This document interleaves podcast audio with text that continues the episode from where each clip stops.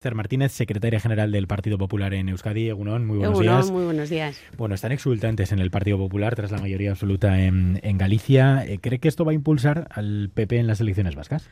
Nosotros estamos muy contentos, obviamente han sido unos eh, grandes resultados a pesar de las dificultades que, se nos han eh, impuesto, ¿no? Pero sí, muy contentos y felicitamos desde luego a nuestros compañeros del PP de Galicia y el gran resultado que ha tenido eh, Rueda, ¿no? Son cinco mayorías absolutas, creo que es un modelo de, de, gestión que sirve a la sociedad gallega y que ha tenido su respaldo, por supuesto. ¿Cree que se va a trasladar en más escaños aquí en las elecciones vascas, por ejemplo? Yo estoy segura, nosotros siempre ganamos a las encuestas. Ahora estábamos hablando, ¿no? me acuerdo, en las municipales, en Bilbao nos daban dos concejales la misma semana de las elecciones, aquel domingo, y obtuvimos cuatro concejales, con lo cual eh, estamos acostumbrados a esa, a esa forma de trabajar.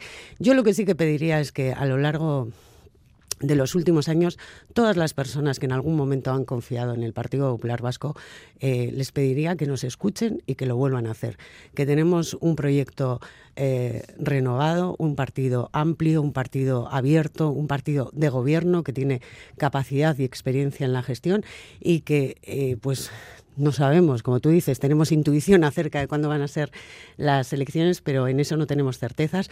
Poder explicar el proyecto del PP Vasco a lo largo de las próximas semanas. ¿Ustedes prefieren abril o, o junio, coincidiendo con las europeas? ¿Tienen alguna preferencia? Yo no sé si esto de no decirlo todavía es por ponerle más emoción, ¿no? Por poner... uh -huh. Pero bueno, sí que parece que van a ser el 21 de abril, ¿no? Apuntan todo el mundo. Si fuera Yolanda Cari, te aseguro que te lo diría y te daría la exclusiva, pero como no lo sé, pues nos quedamos ahí.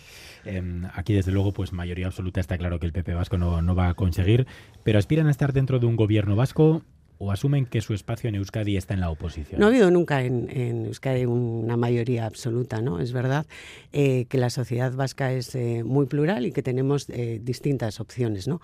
Nosotros a lo que aspiramos a poder es a poder influir en todas las políticas eh, que se lleven a cabo en, en, Euskadi y sobre todo en el poner en el centro la gestión y las cosas del comer, lo que nos preocupa realmente a los ciudadanos, ¿no? Hoy conocemos, se nos habla mucho de estabilidad, yo creo que es necesaria la estabilidad económica, política y, social también en Euskadi. ¿no? Y hoy mismo vemos en la cabecera de un medio de comunicación, el correo, que dicen que los ciudadanos estamos retrasando algunas compras porque vemos una situación de incertidumbre. ¿no? Yo cuando oigo por parte de algunos hablar de estabilidad, bueno, habrá habido estabilidad en coaliciones de gobierno, pero esa estabilidad desde luego no se está trasladando a la economía. De hecho, no hay ningún indicador ni económico, ni laboral, ni social que nos diga que estemos mejor ahora que cuando Sánchez llegó a la Moncloa. ¿Creen que eh, podrían entenderse con Imanol Pradales? Bueno, eh, yo a Manuel además le, le, conozco porque hemos coincidido en juntas generales y bueno, nosotros en aquel momento que era eh, diputado general eh, José Luis Bilbao, eh, acordamos en varias ocasiones presupuestos y otra serie de medidas. El Partido Popular siempre hemos tenido la mano tendida, pero claro, hay que tener en cuenta cuáles son las prioridades y yo creo que las prioridades a día de hoy pasan sobre todo eh, por la economía, por tener una buena sanidad, por tener unos buenos servicios públicos, por tener seguridad en nuestras calles, eh, por articular otras políticas de vivienda que no son las que tenemos a día de hoy y para todo ello, por supuesto, la mano tendida, faltaría más. Eh, dicen que traen un proyecto renovado. ¿Cuál es la renovación? ¿Qué, ¿Qué, va a tener el PP vasco de ahora de Javier de Andrés que no tenía el de Iturgaiz? A ver, yo lo que aspiro sobre todo es a que, a que se nos escuche, ¿no? Porque en muchas ocasiones yo creo que al PP vasco de manera interesada por, por parte del resto de, de fuerzas políticas que a día de hoy, al final, mm, en Euskadi se pueden podremos votar con distintas mm, papeletas, ¿no? Pero al final eh, todos están siguiendo un mismo, eh, un mismo proyecto que es el de Sánchez. ¿no? Y yo creo que Euskadi, eh, Sánchez desde luego es un pésimo negocio para Euskadi y, y, yo no quiero que el gobierno vasco esté monitorizado por Sánchez porque no nos está dando resultado. Nosotros tenemos, por ejemplo, en, en el tema económico, yo quiero que los vascos volvamos a ser líderes y referentes en el conjunto de España, en el conjunto de las comunidades españolas, pero no solo en España, sino que volvamos a ser referente cuando nos comparemos con otras regiones de la Unión Europea. Y eso que fuimos en su día lo hemos ido perdiendo. Eh, crecemos menos que la media eh, española. Si miramos los datos económicos, sabemos que somos líderes en precariedad. Un 25% de las mujeres, porque el, el dato es un 13%, pero el 25% 40% de las mujeres eh, trabajan a tiempo parcial. Creamos menos empleo que la media eh, española. Eh, tenemos más absentismo que el conjunto de España. Estamos perdiendo, hemos ido perdiendo rankings incluso en, demográficamente. Tenemos un reto demográfico importante. Y un día miraba, por ejemplo, Bilbao y Málaga, ¿no? Pues hace unos años, hace 20 años, más o menos teníamos la misma población. A día de hoy nos hemos quedado muy retrasados. Somos ya la undécima capital eh, española. ¿no? Todo eso se ha hecho porque yo creo que no ha habido ni el liderazgo, ni la ambición suficiente, ni aprovechar todas las sinergias que vienen de la sociedad civil, porque tenemos una sociedad civil magnífica y plural y, que trabaja todos los días y que hace esfuerzo. Y yo cuando digo por parte de las administraciones, no, eh, subimos los impuestos porque hay que levantar la, la persiana de las administraciones. Oiga, por favor, los que levantan la persiana son todos los días los autónomos, todos los días los trabajadores que se levantan para ir a trabajar. Y mientras las administraciones, por ejemplo, a lo largo del último mandato, si la inflación ha crecido un, 16 un 17%, los presupuestos públicos han crecido más que eso, en las familias no ha pasado eso ha crecido eh, las rentas del trabajo un 10% y la inflación un 20%. Por eso estamos en una situación de inestabilidad y por eso tenemos que decir, oiga, pues igual tengo que... ¿Qué, medidas concretas? Porque el diagnóstico que hacen eh, es el que es, está Efectivamente. la crítica está ahí, pero ¿cuáles serían las medidas concretas? ¿Por dónde habría que ir? ¿Por pues materia de impuestos? ¿Por, por dónde? Por supuesto, eh, bajar impuestos. Yo creo que la inflación es un impuesto que no tiene legislación y que hace a los gobiernos más, a las administraciones más ricas y a los ciudadanos más pobres. No se puede estar todo el día. hemos tenido en el último mandato con Sánchez 50 subidas de impuestos. Y aquí al final todos esos impuestos a través del concierto económico los seguimos, los seguimos aplicando. Eh, desde luego la bajada de impuestos es, eh, importantísima y sobre todo incentivar. Estamos en, en, una economía y lo vemos, por ejemplo, en materia de vivienda, pero también en otras muchas, en las que se trata de sancionar, de castigar. Yo creo que es mejor incentivar para que todos dentro de la libertad que tenemos, que es lo más importante que, tenemos, poder ayudar, coadyuvar desde las administraciones públicas, pero dejando mayor libertad a la gente. Por ejemplo, hablábamos de vivienda, ¿no? que creo que es uno de los eh, problemas importantes que tenemos. En materia de vivienda, todas las políticas que se están aplicando, la ley de, que se aprobó eh, por parte de Sánchez el año pasado, y la nuestra también, que la tenemos aprobada desde el año 2015, ¿ha dado resultados? No.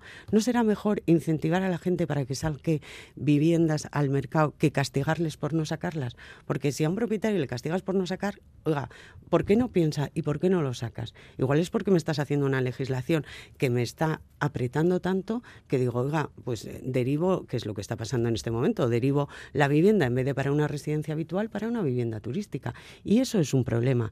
Y entonces, además es que son modelos que ya se han probado en otros, en otros lugares y se han demostrado que no han dado ningún resultado.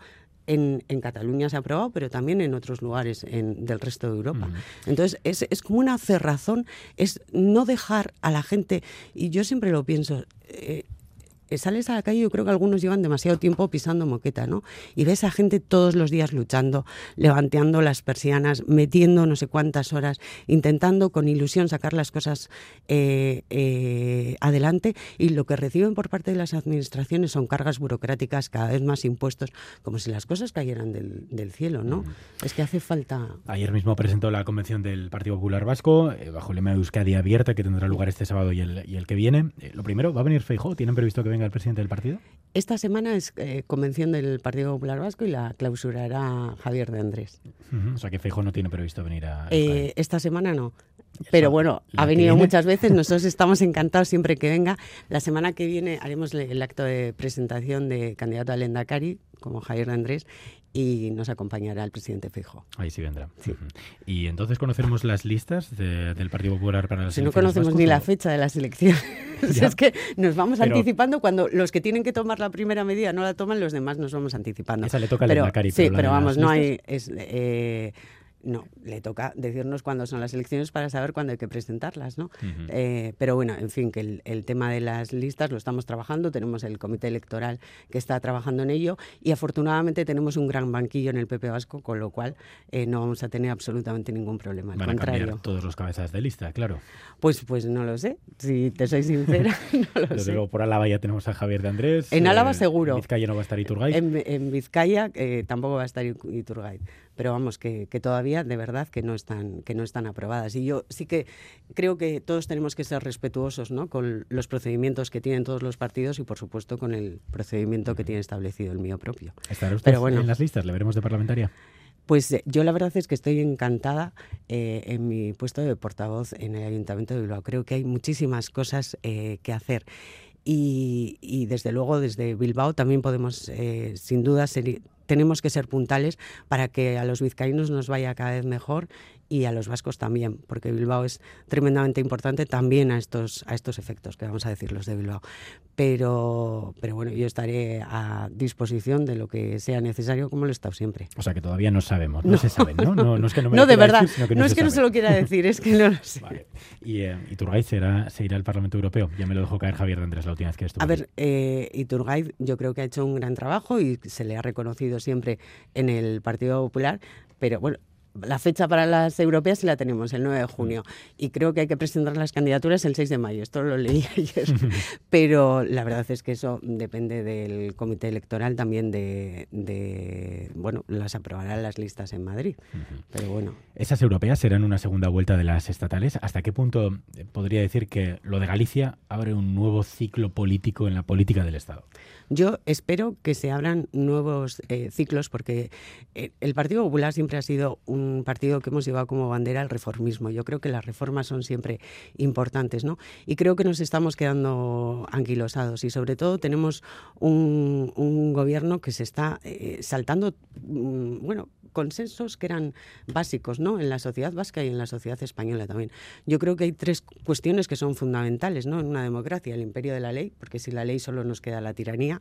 Desde luego la separación de poderes y lo que se está intentando es colonizarlo todo. Tenemos a una ministra de Justicia que pasa de un día a otro de ser ministra a ser fiscal general del Estado, a otro ministro de Justicia que de un día a otro pasa a ser magistrado del Tribunal Constitucional, a otra ministra que pasa a ser presidenta del Consejo de Estado y luego el Supremo dice que es ilegal porque no no, tenía los méritos eh, requeridos, al secretario de Estado de Comunicación, presidente de la agencia, EFE, es que está siendo todo de verdad, que es como vamos a pararnos y a reflexionar acerca de qué se está haciendo, porque se está intentando colonizar todo, cuando algo básico en una democracia es la separación de poderes. Eh, y por lo tanto el Ejecutivo, el, Legislativo y el Judicial, y cada uno tiene su, su, su función. Y por supuesto algo que es fundamental, que es la igualdad de, todos, de todas las personas, ¿no? La igualdad y la libertad de todos. ¿Qué debería de hacer Ábalos tras la detención de su ex número dos? Pues eh, tendría que nos ha dicho que está un poco no que no sabe qué es lo que ha pasado. A mí me gustaría pues oye pues que se investigue. Siempre desde la presunción de inocencia que creo que es algo importante no pues que tengan que investigar eh, lo que tengan que investigar. Yo lo que creo es que desde el Partido Popular no podemos ser como han sido otros con nosotros no que han hecho bolas de nieve que luego se han quedado en nada porque eran bolas de humo eran trampantojos. Entonces en el Partido Popular hay a, la misma Ayuso se le se le acusó ha pasado por la Fiscalía, eh, por la Fiscalía incluso de la Unión Europea, tribunales, está todo archivado. Bueno, yo al menos espero que en este caso pase también por todos esos eh, tribunales y todas esas fiscalizaciones y bueno, y que sea el resultado que tenga que ser insisto, desde la presunción de inocencia, que también es algo básico en, democracia, y que luego se depuren las responsabilidades que se, que se consideren. Eh, ¿Va a estudiar el Partido Popular una moción de censura contra Sánchez? Bueno, nosotros eh, de momento eh, lo que hemos presentado y está pendiente, ayer se aprobó en el Senado y está pendiente es la reprobación del ministro Marlasca, que creo que acredita ya cerca de una veintena de reprobaciones y que le da exactamente igual. A Sánchez eh, le da todo igual. Él va a hacer cualquier cosa para mantenerse en el poder. Yo, de verdad, me da pena porque tengo profundo respeto eh, a los votantes eh, socialistas, igual que a los votantes nacionalistas, porque cada uno, lo grande que tenemos es que en España uno puede ser comunista, socialista, nacionalista, independentista, popular, lo que sea, siempre que lo hagamos todos en igualdad de condiciones y, respetando las, leyes, ¿no? Y en democracia y sin querer imponer nada a nadie. Nadie.